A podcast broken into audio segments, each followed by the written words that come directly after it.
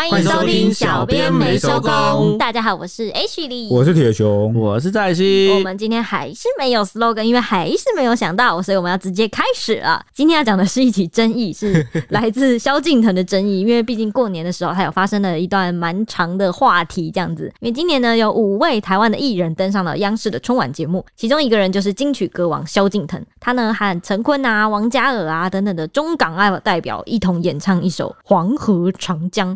他的故意就安排在一起，就是中港啊，这这你知道台湾，然后港，然后澳各一个这样子。嗯，演出前呢，萧敬腾就有受访的时候说。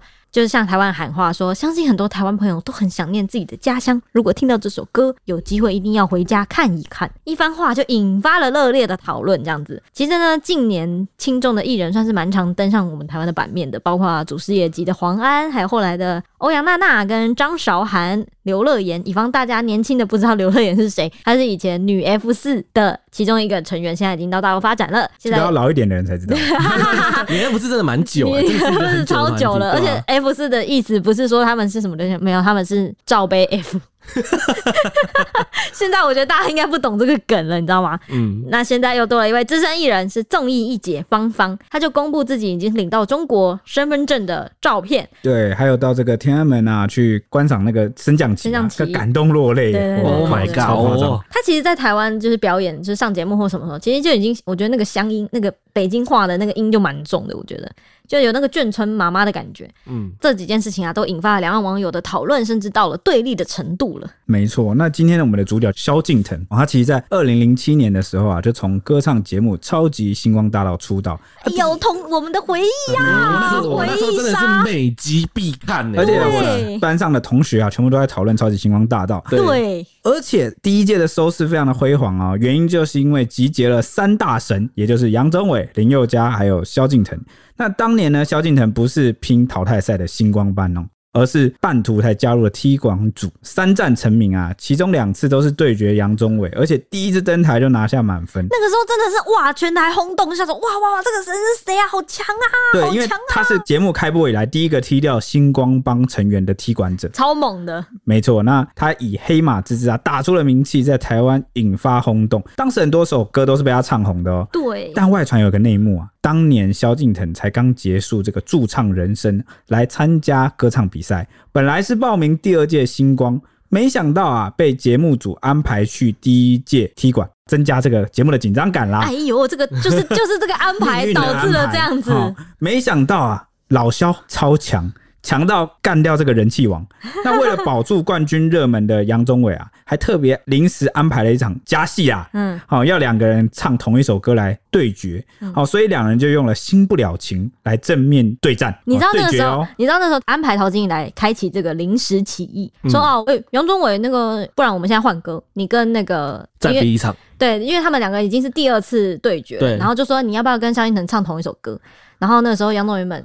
节目上是说他不同意啊，不过最后还是一起唱了一首歌，那一首歌。啊，先你先继续讲，等下再讲这个陶晶莹怎么回。哦，对，反正就是对决啦。嗯，好，但外传的内幕是什么呢？外传的内幕就是杨宗纬事前其实知情哦、喔，也就是说他先知道比赛题目了，要要唱《新不了情》。对，那这样是不是哈有可能有一点不太公平的因素在里面？嗯嗯。那至于同场的这个林宥嘉也没闲着哦，他是用这个经典的 翻唱那个《你是我的眼》，是我哦，真的超好听的，没错，他以满分二十五分的高水准演出晋级啊。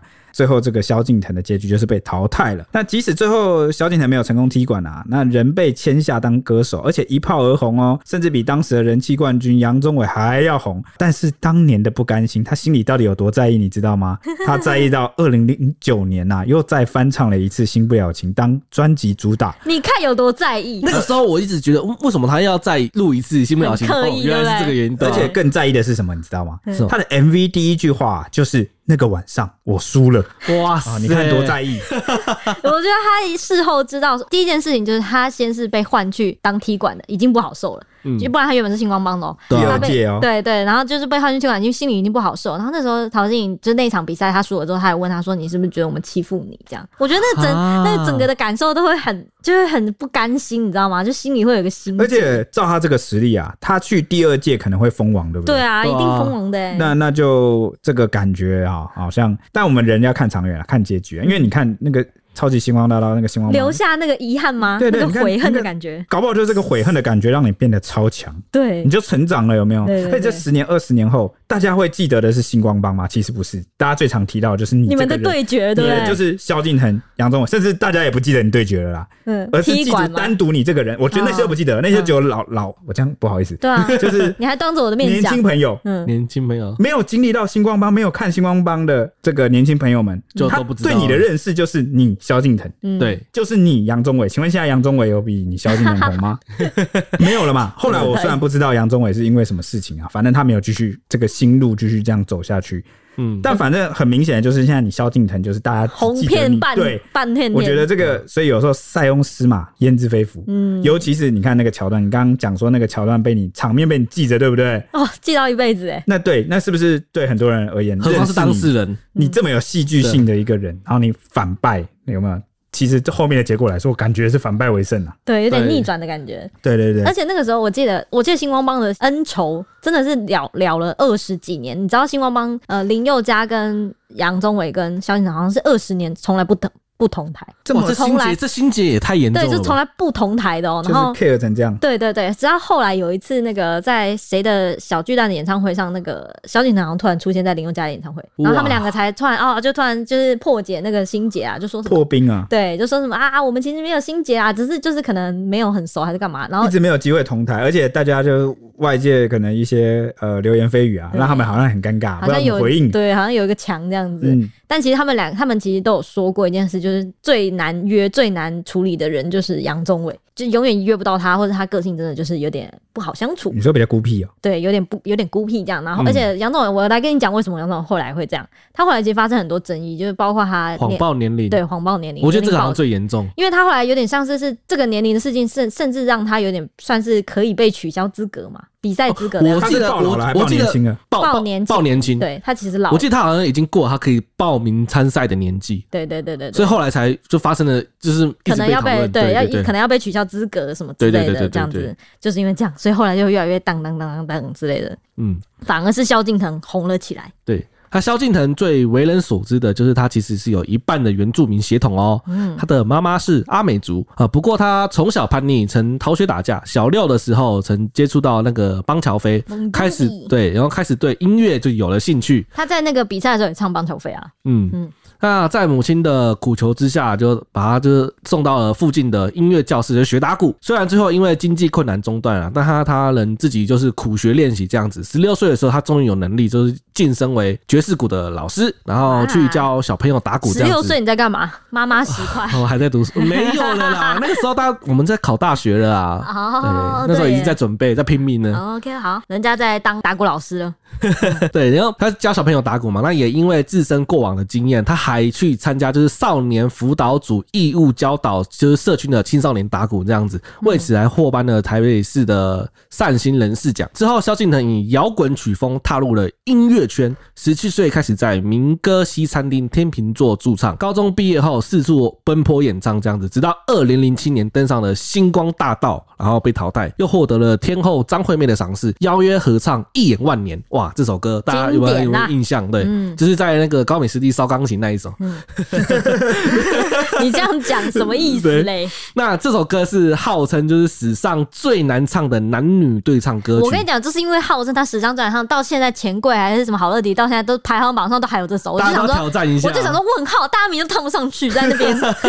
因 为因为这首歌就打出了超高的知名度啦。不过当时他出场走红之位，面对荧光幕总是结结巴巴的，就十分的腼腆害羞，因此有了“神话一哥”的称号。我真的对他那个时候很。腼腆的那个讲话的风格感到印象非常的深刻，因为他从星光帮到后来出道，然后很红的时候，都是讲话的一下下，对啊，然后结结巴巴，就是就是只讲一两个字那种。对对对对。然后我就想说，哦，他个性应该就是很很腼腆，然后很害羞，然后很木讷那种感觉。对对对对。结果 我觉得他根本不是这种性格的人呢，完全后面都是整个翻转。我觉得可能是他那时候还不习惯镜头前面怎么表现自己。对。所以后来就是解放了，然后熟了就是这样子。超解放。二零零八年的时候，萧敬腾就推出了第一张专。专辑，二零一零年他就跑去演这个改编自九把刀小说的电影《欧杀手欧阳盆栽》，然后还获得二零二二零一二年香港金像奖最佳新演员的殊荣。哎，我有去看，你有看啊？怎么样？因为就想说支持国产电影嘛因为那时候国产电影是一波热潮啦。对对对。对对对对对然后就看到九把刀吧。对因为我小时候有偷读九把刀的小说上上课偷读这样。这种这种不堪入目的黑历史就不要讲出来了吧？那你觉得怎么样？呃，你为什么要避过这一趴？我发现喽，国产电影嘛，那时候起步期啊，就是我我觉得没有到不好看，就是图一乐呵这样。但是，就是他演的怎么样？我觉得他演的很好哎。哦，这点倒是可以讲。哦，先就先姑且不想不讲说我会推荐人家去看，因为这种就是比较小众。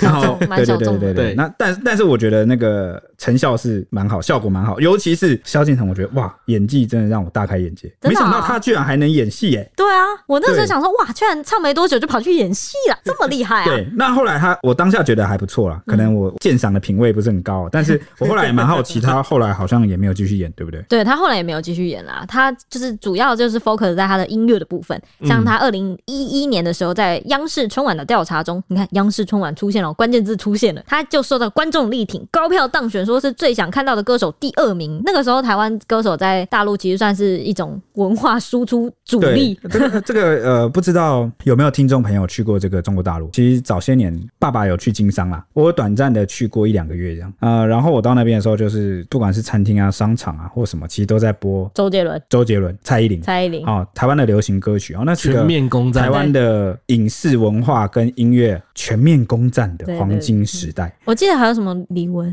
阿妹、阿妹可能没有。所以，所以其实你你们可能可以，你们想象看看，其实二十几岁，现在对面二十几岁哈，三十岁的年轻人，甚至是三十几。哦，他其实从小就是看着台湾连续剧跟台湾音乐长大，对，所以萧敬腾会在他们那边那么高人气啊，他们是不是应该有看星光帮什么的？我觉得有啊有啊有有，你知道我们星光帮的新闻在他们那边也是流传许久，就是就他们也很喜欢研究他们之间的就是恩仇啊什么的，都整理成他们整理的比我们还要仔细。哇，真的是人多爱吃瓜，对对？对，他们都把那个节目的对话全部都截取下来，分析说，嗯，他当初这个表情、这个动作、这个这个台词怎么新代表？而且他们那么会拍宫斗戏，对对不对？哇，那个就自有一番他们的解读跟风味了。他们整个就回忆杀起来这样子。好，回到刚央视春晚的调查，那个时候他说到第二名嘛，就获邀演出了。不过他当时呢，就是刚好感冒，所以嗓嗓子严重的发炎，几乎到不能发声的境界了。但是他还是很坚持要带病上台去表演。现场演唱的时候就有破音，这样有引发说是真唱还是假唱的讨论。不过他敬业的态度呢，就赢得了春晚节目组的认可和赞许。这段表演呢，那更开启了他在中国大陆的知名度，在观众心中留下了一份深深的感动啊。就觉得说他很敬业这样子，隔年呢，他就提出推出了第四张专辑，然后以这张以爱为名的专辑呢，拿下了金曲歌王的宝座。影视歌三厅三期的老萧，至今总共发了八张专辑，加着高人气，疯狂的接代言，像是今年呃，算去年吧，二零二一年的时候，一个年度下来拿下了九个代言，十七档的真人秀，创下四点八亿元的惊人年收入，还斜杠多项副业，大家应该都有看到吧？他广告打超凶的，就是什么老萧拌面啊，什么什么之类的。他不仅开饮料店卖干干拌面，还是经纪公司的股东，还开了一间日本的料理店。二零二一年的时候发年终就不手软，最高有给出七个月的年终奖金。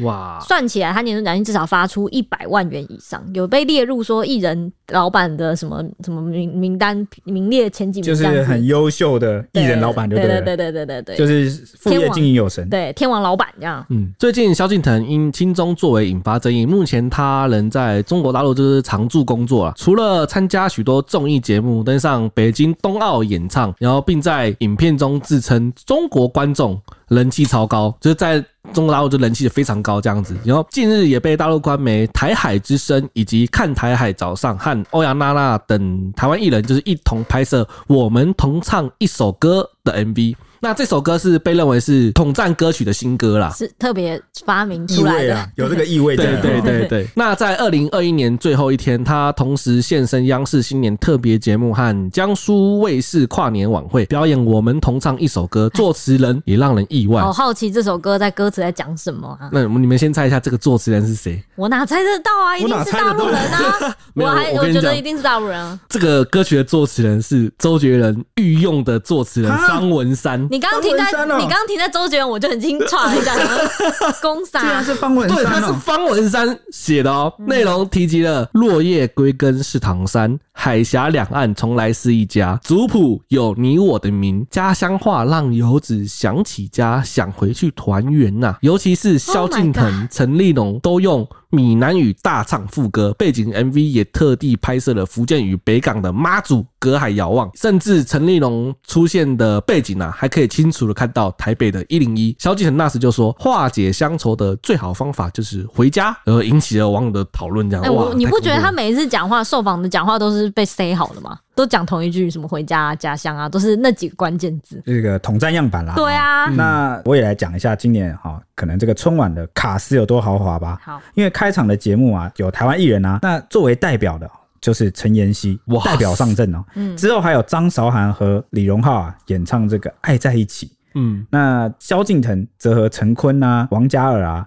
彭永琛演唱《黄河长江》，那李立群呢？杨宗纬啊，表演创意音乐诗画《忆江南》。咦、欸，杨宗纬出现了，没错。你看他的《星光帮》真的在大陆很红，嗯，是不是另类同台？嗯，好。那台湾艺人的部分呢、啊？这个名单上都被加注了中国台湾。嗯，啊，尤其啊，萧敬腾在受访的时候还直呼说：“黄河长江就像血脉一样滋养大家长大。”我不信这是他会讲话，这一定谁好了。对啊，沈华一哥怎么会这样讲呢？哈，那他还说希望台湾的朋友听到自己表演的曲目啊，有机会一定要回来自己的家看一看。那这句话也引发了哈轩然大波政治风波。嗯。乡民女神啊，Q N 叫黄琼慧啊，就发文酸说，啊晒出这个萧敬腾，对，没错，他在这个二零一五年获选台湾十大杰出青年时的照片，他的直呼说，这根本超爱台湾啊，这辱华了吧？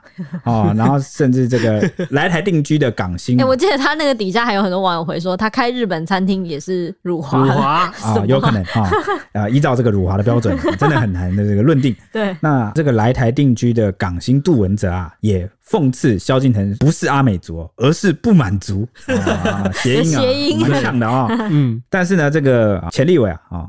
孙大千就反驳啊，说大部分台湾人民的祖先都是来自中国大陆啊，杜文泽的祖先也是如此，两岸的历史和血缘啊无法抹灭。那萧敬腾所说的有机会一定要回来自己的家看一看，也就没什么问题啦。他认为啊，任何人在台湾都有言论自由啊，这是两岸最大的差别啊，也是杜文泽逃离香港最主要的原因，不是吗？哎，大家怎么看这件事呢？我。我先讲我的，我不敢讲，我觉得是这样，嗯，这个是我蛮常提出的论点，因为我们是第三者角度在看这件事情，对，所以我们就会发现。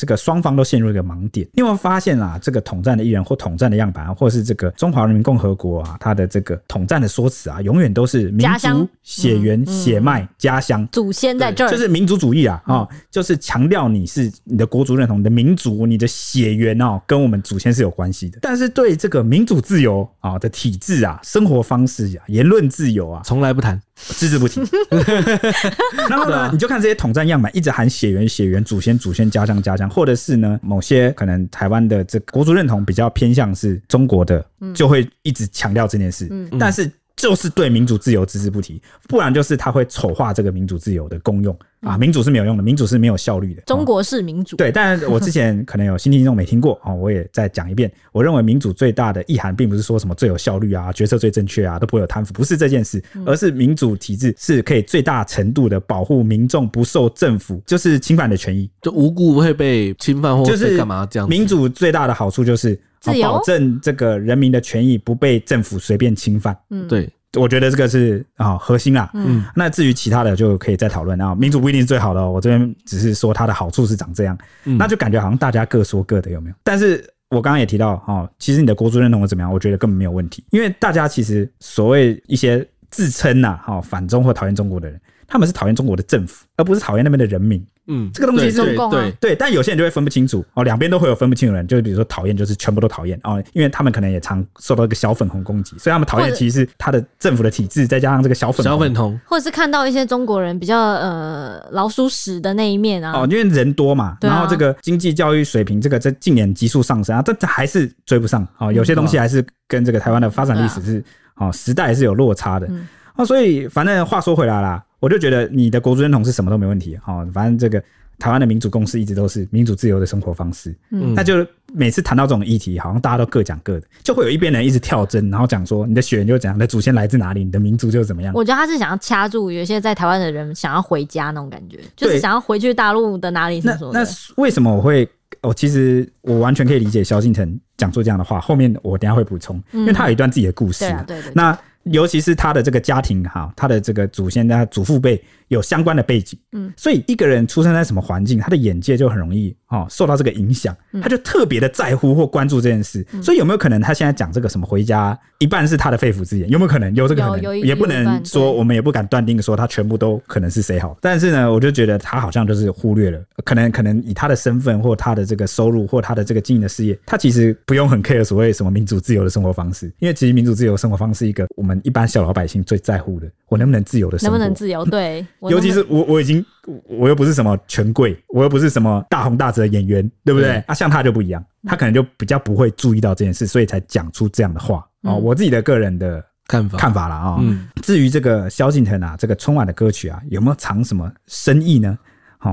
不是我们在推测，而是他这个副总导演也讲了一句说，要两岸知道我们的根在哪啊，这个就很明显了啊，就是统战歌曲啦啊。对对对对。那同样到大陆打拼的呢，还有张韶涵呐，他也一样登上了春晚，却几乎没有受到一些批评的声浪。就是有人就有就点出说，关键就是非常的心疼张韶涵，因为张韶涵是在大陆发展呢，其实是受到蛮多乡民的祝福和支持的。毕竟他是乡民都说啊，他就是少数没有什么好骂的，是被台湾人逼走的。真的，就说大陆人给他新人生。好吗？爱大陆很正常的，就说是台湾对不起张韶涵啊，大家没有忘记这样子，因为是父母害了她，酸民又跟着落井下石，没有变成女皇而已。我现在我希望现在她一切顺利，之前太辛苦了。哎、欸，其实我那时候我国小的时候是张韶涵她最红的时候，那时候我其实蛮喜欢听她的歌，可是她后来就直接消失了。对那时候其实我蛮纳闷的，所以一奇怪她怎么就不见了？就对，因为她正红哎、欸。对，那时候突然间有，后来才知道，我是后来才知道她才发生过就是家庭对家庭这个纠纷。对，对，我说我那时候蛮震惊的，我知情之后我是蛮震惊的。嗯，哎、欸，我而且我刚刚想要补充一点，就是刚刚不是有说什么，不是很多青中的艺人嘛，就有广告小妹，又是广告小妹，她因为她是大陆人，她现在是网红，所以她几乎每次发文针对两岸的议题都蛮受关注的，这样子。网友也会 cue 她出来，对，说你要不要发表一下看法，这样子。啊、像是她这次春晚闹得很大嘛，她就有发发表她的感想，就说。他本来对萧敬腾就没什么好感，原因就是因为之前萧敬腾有呛某个网红，觉得萧敬腾他觉得是不够大气。除此之外，他也觉得萧敬腾不太会讲话，不然登春晚的台湾艺人这么多，怎么就他被狂嘘呢？其中他有提到一点，就是说他觉得台湾娱乐圈中对于两岸议题头脑最清的艺人，他觉得就是周杰伦的。他说呢，周杰伦的为难和不情愿用很迂回的方式表达了，其他人看破也不能骂他什么。他登春晚的选歌也都避开了敏感地带，所以他就觉得说，只有这个天王级的周杰伦是最 OK 的。最好，对，但我觉得这有个 bug，怎么？因为周杰伦太大咖，够红，就是他是亚洲天王，自己选要唱什么？对。但是很多听众艺人，他是他为了赚钱，为了赚钱。但是周杰伦可能不用为了赚钱，他已经变得是我可以完成做自己，完成我自己梦想和意志的时候，那大到大家也没办法骂他，他其他就是不够大，然后你必须仰赖。而且而且刚刚不是讲萧敬腾吗？其实萧敬腾不回来也有，就是他稳定的选边站，选在了中国大陆的市场，还有一个。关键点就是收入问题。他在那边做一年，几十亿的人的收入，他他在那边一年的收入是在台湾市场的好几倍啊，这好应该几十倍，可能我觉得可能有。对，但就是老话一句啊，你你选选择了哦，你就会受到某些。限制对，但他可能对他也那不是限制，因为他本来也就没有那个需求。而且我觉得他可能更希望大家看见他的音乐的表演之类的。我觉得有些音乐的人可能有这方面的梦想吧。你说比起在台湾慢慢失去知名度，还不如到中国大陆这么市场这么大，市场那么大，这么多十几亿人看你表演呢、欸？哇，那真的是一一下子就可以让所有人都知道你的音乐、你的歌喉怎么样什么的。我觉得是算也是一种梦想吧，也许啦。对啦，所以哦，这种议题我觉得大家也不用太生气啊，因为我们还是 这个强摘的果实不甜。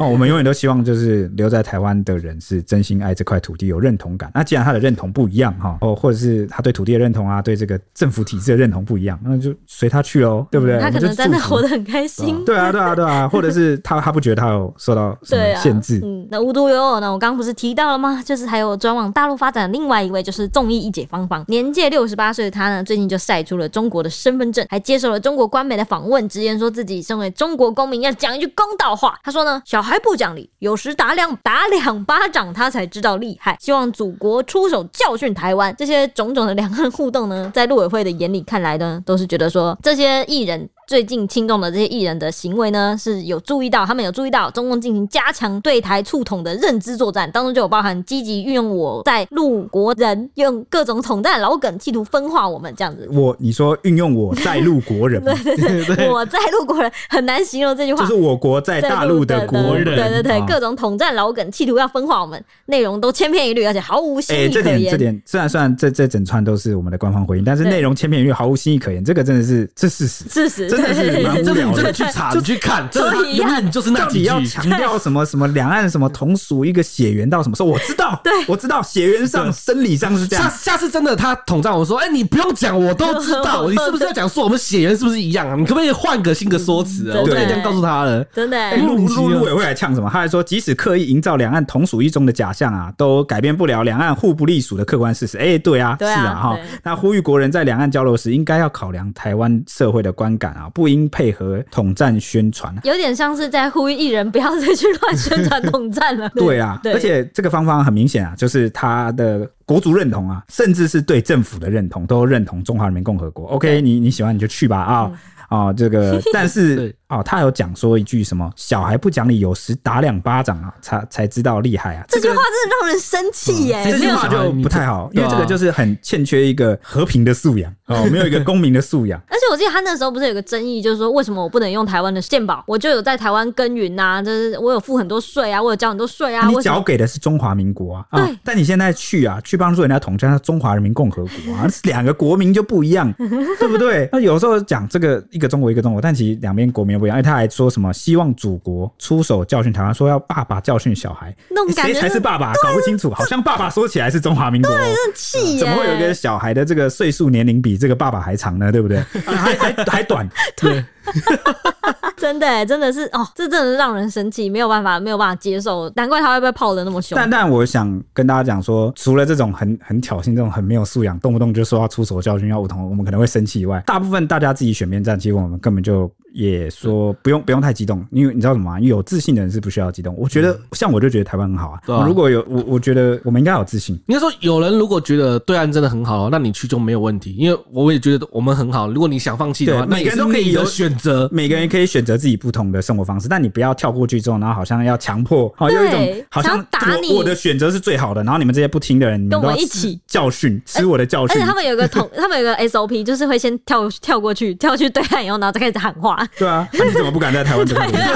你有种在台湾讲啊！你在在台湾讲应该也不会怎么样，因为我们蛮保障言论自由的嘛。你看我在台北有人那边挥舞星旗，然后我们也不会怎么样。我说他一定会被堵麦啊！我觉得会有压力，但是他到大陆他就会觉得备受保护，嗯，祖国保护我这种感觉，然后就很敢讲。真是的，刷嘴皮子，真的。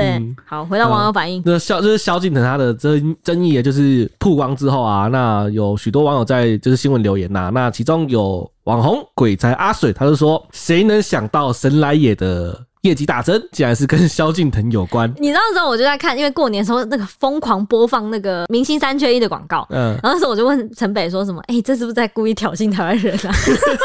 就一直播那个，因为当中就有说什么什么你最爱的什么萧敬腾，然后什么什么，那时候那个时候每天新闻都在报说萧敬腾亲中什么什么之类的，然后我就想说这这这广告真的非常挑衅哎。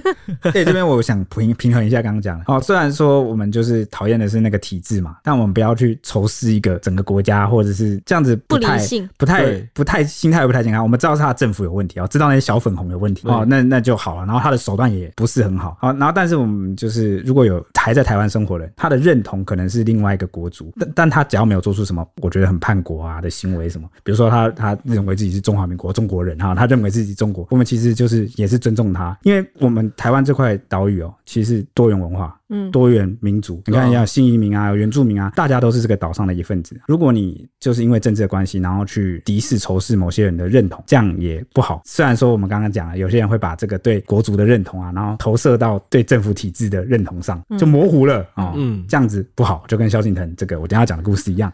但我们就是尽量分开，好不好？我们尽量分开。对啊，他要统战我们，想干什么啊？对啊，体制哦，尽量分开。好，那我们继续话题，回到萧敬腾的网友回应。那也有网友说，多一点。点包容，台湾价值在善良啦，就是觉得啊，大家不要这么酸这样子。那也有网友说回收他的十大杰出青年奖啦，就嗯，这个就是干嘛干嘛回收呢？他人家做做公益做什么是真的啊？嗯，那有人说，哎，可怜的花莲的原住民跟罗志祥一样。那哦，原来他也是花莲人，就对了。还有人说啊，你向前看齐，但是也不要忘本啊，人要懂得饮水思源。虽然你做善事，大家都看在眼里，但你没有当初台湾人的支持，哪来现在拥有的一切？嗯，那有人说，知道了吗？阿米族的家乡是中国，半路认老爸，失望透顶。阿美族他好讨厌哦，嗯、好酸哦。对，那也有说铁粉啊，就是有铁粉说，哎、欸，我是他的铁粉。那我听到这句话也受不了，充其量只是邻居家看看呐、啊，说自己家是太 over 了。哦，对啊，不是，这是比较客观啊，就是对对对，邻居家就是去邻居家看看那边的市场长什么样子。邻邻居家好大，啊，要不要去看看？想永久居住了，好对不对？对，嗯。但也有许多就是网友说，哎、欸，回家看看有什么不对？难不成你们的祖先都是从石头里蹦出来的吗？哎、欸，这个就是我刚刚讲的很典型的啊、喔，就是开始扯这个血缘哦。但现在的问题是，人家要触统啊，啊，把你的国家中华民国台湾消灭掉啊，对不对啊、喔？这是两回事了。也有人说，台湾人气度也太小了吧，容不下不同的声音，还至于民主自由吗？哎、欸，不是，这个就是人家要消灭我的民主了。我们至少民主要自己先活下来，我们要先扛住吧。民主社会要先先求存活啊，再求这个多元包容，嗯、对不对？而且而且你在台湾那么好笑，我觉得好好笑，因为我觉得很尴尬。我觉得这些人怎么会讲出这种话？啊，就是你在台湾挥舞星旗啊，讲说你要怎么统。其实我们我觉得台湾真的社会真的很包容，你不会在路上被人家直接半路打死，你知道吗？真的不会砸鸡蛋什么的。对对，就是你你你你讲了，人家就顶多把你很笑哎，对，异样眼光，异样眼光看你一下，然后也不不能真的怎么样，不然顶多你就是在网络上被这个网络暴民啊一顿一顿炮轰。但其实你的信仰心只要够坚定啊，你就完全无视即可，续讲。不然你不要看网络，你就不会被干扰到。对对对，随便你双名怎么泡。对，而且你看，我们都有那个什么统一促进什么了，对对对，这个什么爱国同心会，他们都可以活下来了。对，而且你我讲到这个自诩自由民主，我还要再讲一件事。这个最近啊，全球民主指数啊出炉了，台湾在全球一百六十七个国家地区里面啊，排名第八名。哇塞，超越还超越美国，超越日本哦，我们排的更前面哦，因为他们美国还被定义成是瑕疵性民主，我们的民主是前十名的民主就算了，而且我们还是亚洲第一，整个亚洲哦，包括中亚啊，一路到东亚。这调查是谁做的？这个当然不是我们国内做的，好，是一个定期的报告了，大家有兴趣可以去查查查看是谁调查的哈。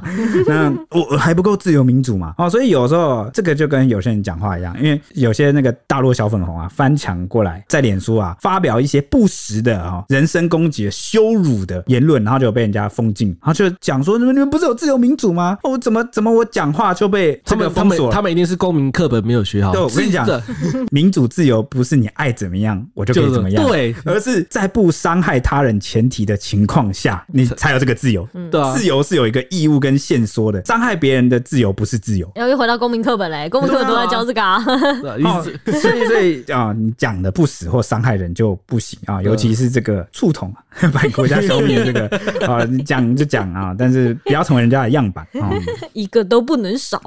好，那还有网友就说啊，就是整天霸凌自己台湾人，就是萧敬他有他的选择啦。他说又不没有爱着大家，不知道你们在仇富酸什么？有时间不如学学人家做公益，人家做公益的钱，说不定你一辈子都赚不到。嗯，怎么样？开始比钱多钱少是不是？我又没有跟他比钱多。不知道话题跑到哪里去了？大家都好歪哦。对啊，但也有人说啊，就是他赚了好几亿的人民币啊，不要酸他了。要给要要是给我几百万，我说要我说我是哪里人，我也没有问题。就是你给我几百万，我就可以转换人种了，是这种感觉。对 对，国家太没有忠诚度了吧？对，嗯，有人说你提供一个好的优质平台给艺人啊，只会嘴，艺人要的是收入啊。这个就是说台湾可能市场没有规模没有那么大，对啊，就人家规划不够好，对，去其他地方发展也是无可厚非。当然啦，你那你不要扯政治嘛。对 对，但但但也讲老实话，你去那边不扯政治，你不政治正确，没办法生存。对啊。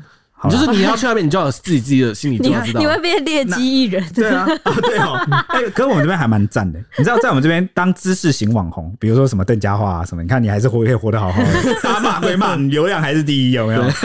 黄安在我们这里也算是知识型的网红，不然我们如果如果邓家华在对岸，就会变那个劣迹艺人，没有他应该会被封杀，关键字都会被锁掉，影片可能都上不了。对，我觉得还给你拍华灯初上，直接 ban 掉。那有网友说，不管是哪。哪里人呐、啊，去大陆最终还是会被人民币给击败。那台湾的玻璃价格持续攀升，算台湾玻璃心啦。对，嗯，有人说人民币真香，改天连自己的爸妈可能都忘了是谁了。嗯，这个不知道是他是在酸还是在提。哎、欸，我跟你讲，那个底下真的是大多网友，我也不知道是风向是怎么了，大部分都是觉得说，就是说自己家乡没什么问题啊，干嘛大家那么玻璃心什么什么？好像还是我们网军呐、啊，遇到网军。我觉得这个完全是牵扯到个人怎么看待这件事。就是如果你是完全不认同，就是你就觉得你生长出生什么，你就是在台湾的、嗯，你的祖先或者是你的祖父辈在中国大陆有他的足迹跟他的记忆，那是两码子事。嗯，可能有些人就比较不能谅解，但是也的确有一部分人，比如说他从小就生长在台湾、嗯，但是因为祖父辈啊，就是从小谆谆教诲，对对对，对。一直讲，一直讲，一直讲。哦，其实你的认知建立起来，你就会觉得那边是你祖父辈的一个落叶归根的一个终点。我记得你之前访问的老兵啊，不是有说就是很希望回家乡，就是回去一下。但是我觉得他他对他下一辈的教育，就是一定会一直提到。对，哎、欸，我访过好几种老兵，嗯，我可以先讲、嗯，第一种就是像也是这个家乡跟这个体制认同混淆在一起的，嗯，他就是他很想要回去家乡，然后他离开的时候，家乡是战火就是波及很凋敝的，结果没想到多年后改革开放啊，他再回去看，就看见了哇，繁华小镇，对，提升了，那他就会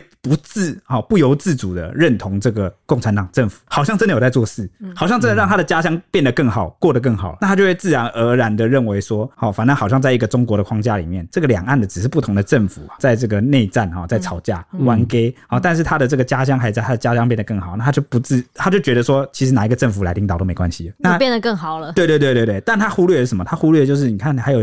我们还有年轻人留在台湾啊，那后续以后或者是怎么样，民主自由被钳制啊，言论自由的改变啊，他其实这个是对他比较没有感觉到，因为他的生活是比较单调，他没有办法理解，对对对，哦，所以他就会觉得很奇怪，怎么他就只能把所有的哦这个不愿意想要回归中国，或者我讲回归这个词，他们的词啊，哦都定义成是哦，你们是不是想要搞台独？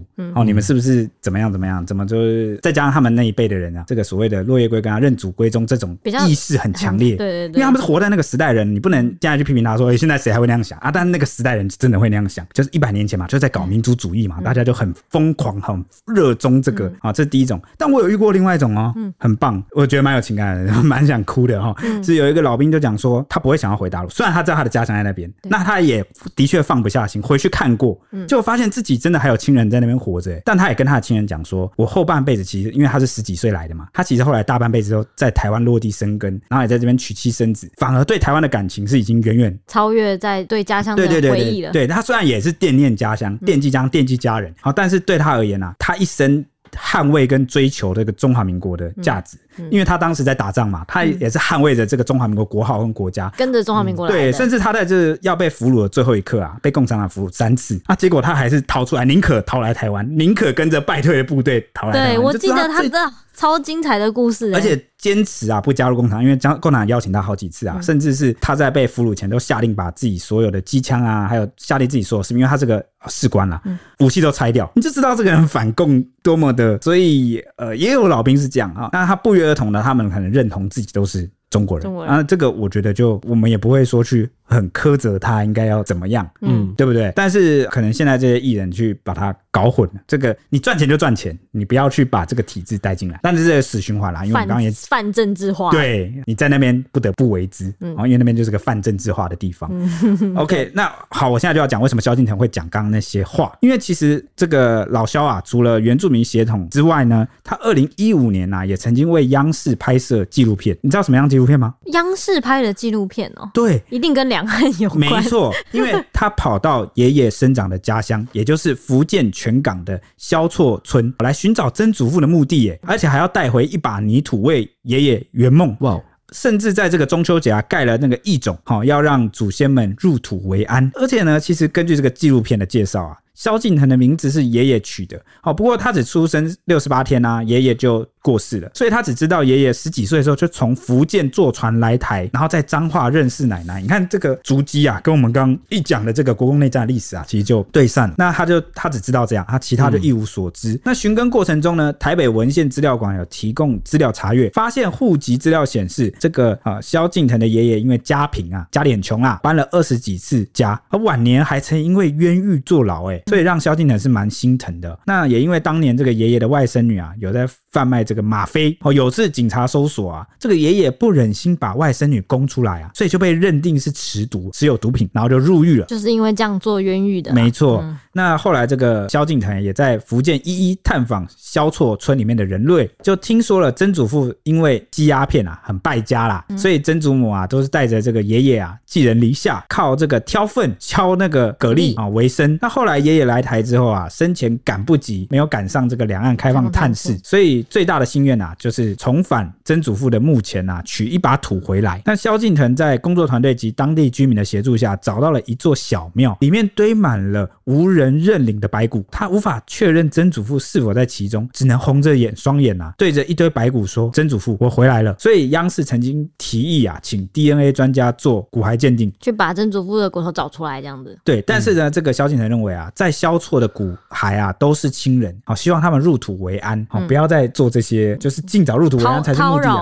亡者，对对对，然后就祖先的事情了，所以他就完成了这个异种。那完成后，他就说啊，重新帮他们再弄一个家，这样我们就再也不会失去祖先了。哇，你看，所以他很认同这个，对他其实就是受到他家族史的影响哦，所以他的认同是这样。那加上他现在又在对岸发展的比较好，那自然而然讲说那些话，不管是不是 say 的，我觉得也不太奇怪了，对不对？有感情了的感觉。对，所以呃，我们今天把这个来龙去脉讲给大家听，也不是说他就是要就此认同他什么，你还是可以不认同他，觉得他。他凭什么啊讲触统这种？但他不知道对岸一堆飞弹对着我们吗？啊，可以，但就是我们就是把事情来龙去脉啊讲给大家听，好，解析一下为什么他会讲出这样的话，好像还毫无对，有一点背，其实是有一点背景原因的。对对对对对对对，嗯，那反正之后这个呃，萧敬腾啊，边重新看这个节目啊，边看边哭，觉得这件事就圆满了，有没有？